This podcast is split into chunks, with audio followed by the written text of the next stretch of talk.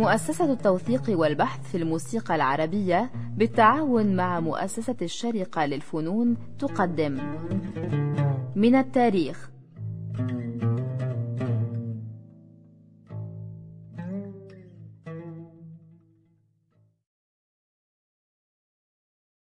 سادة المستمعين أهلا وسهلا بكم في حلقتنا الثانية عن عبد الحي حلمي من برنامج من التاريخ.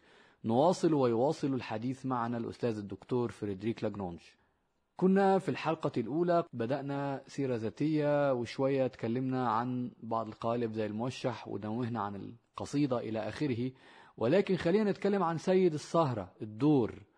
الدور وانعكاس شخصية عبد الحي حلمي الارتجالية تماما. هو شخصية ارتجالية انعكاس هذه الشخصية في أداء سيد السهرة الدور.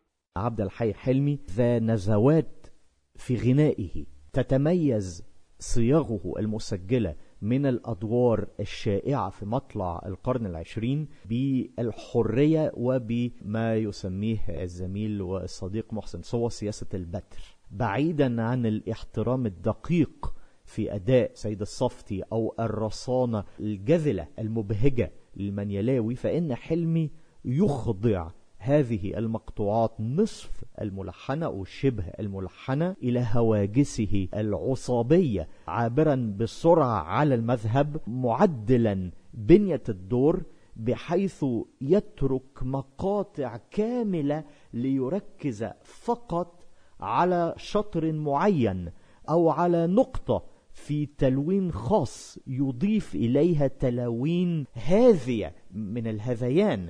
ومأساوية ومكثرا من حركات الصوت المؤثرة كالقفزات الواعية من أربع أو خمس درجات صوتية كيف يعبر عن الانفعال أو العبور من الجمل الطويلة إلى أداء متقطع كما لو أنه مختنق. هذا مثلا ما نستطيع أن نستشفه بوضوح في أدائه لدور أهين النفس. نعم عين النفس أداء جميل على أربع وشوش على فكرة هي أول أسطوانة 30 سجلها. لشركة زونوفون.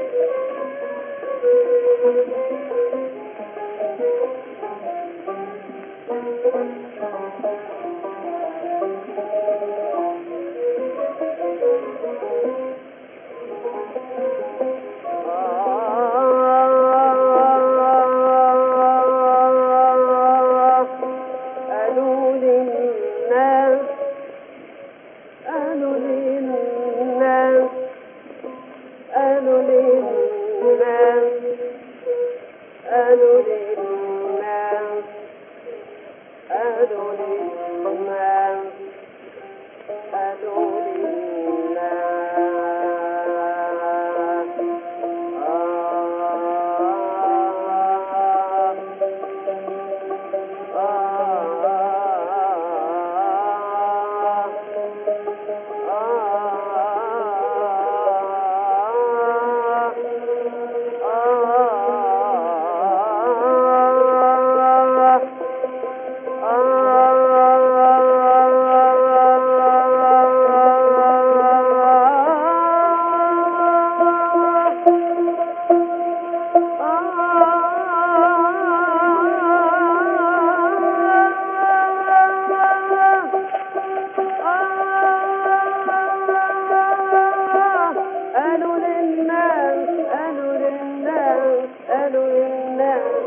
الأعين للناس.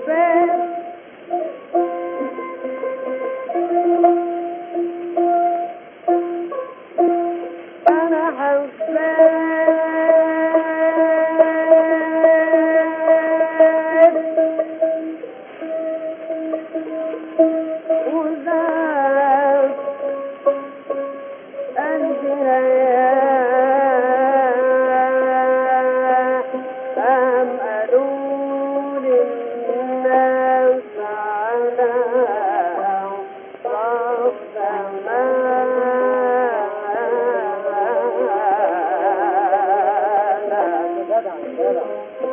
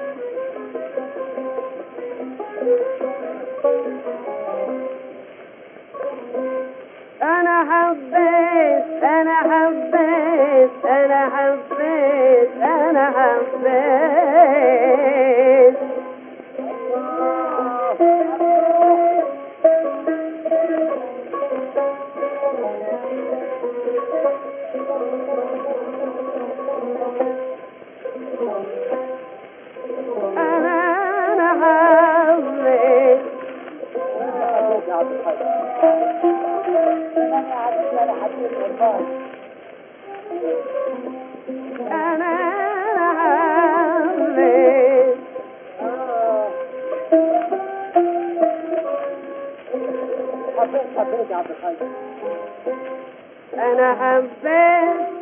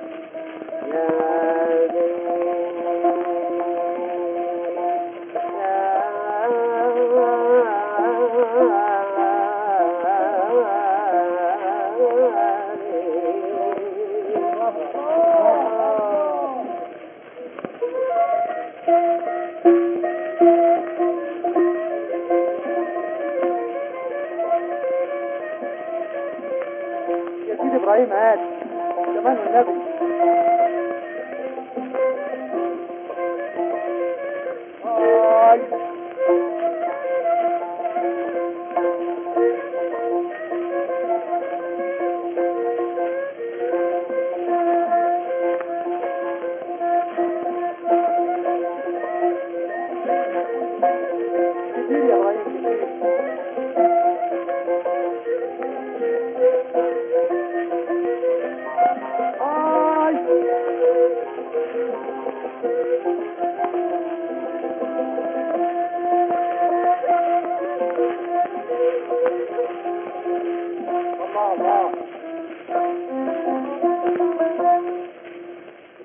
يعني في مقابل الجماليات القائمة على الوصل والربط والاستمرار في الأداء يفضل عبد الحي حلمي الاتكاء على الانقطاع والتفكيك. أداؤه لهذا الدور الذي سمعناه للتو أهن النفس الزونوفون بارتجاله الطويل والمؤثر على كلمات أنا حبيت أو عبوره السريع على دور البلبل جاني وقال حيث يعبر عن مزاجه بكل قوة هي أمثلة بديعة على عبقريته. نستطيع مثلا أن نتخذ مثالا آخر أداؤه لدور غير متطور عندما تكون المادة قصيرة لأنه الدور في طوره الأول دور الورد في وجنات بهية الجمال. الدور ده بيديله براح أنه فعلا يفرض شخصيته وأكثر من ذلك أن يفعل ما يشاء بكامل حريته.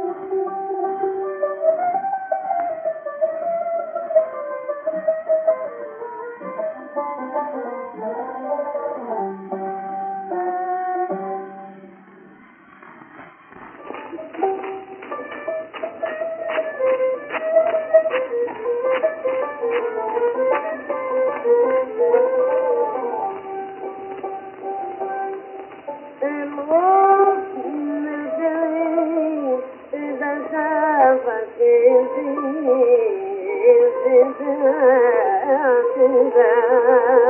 you.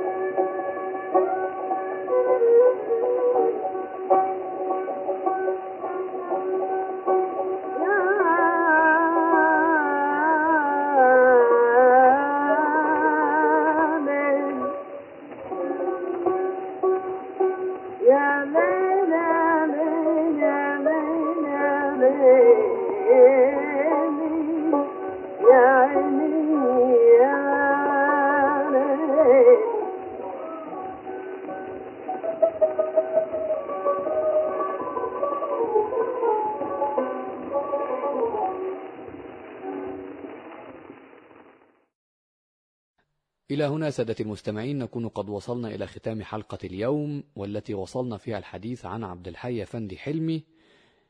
إلى أن نلتقي في حلقة جديدة من برنامج من التاريخ. أولا نتقدم بخالص الشكر للأستاذ الدكتور فريدريك لاجرونج. ثانيا نترككم في الأمان. إلى حين اللقاء بكم في حلقة جديدة.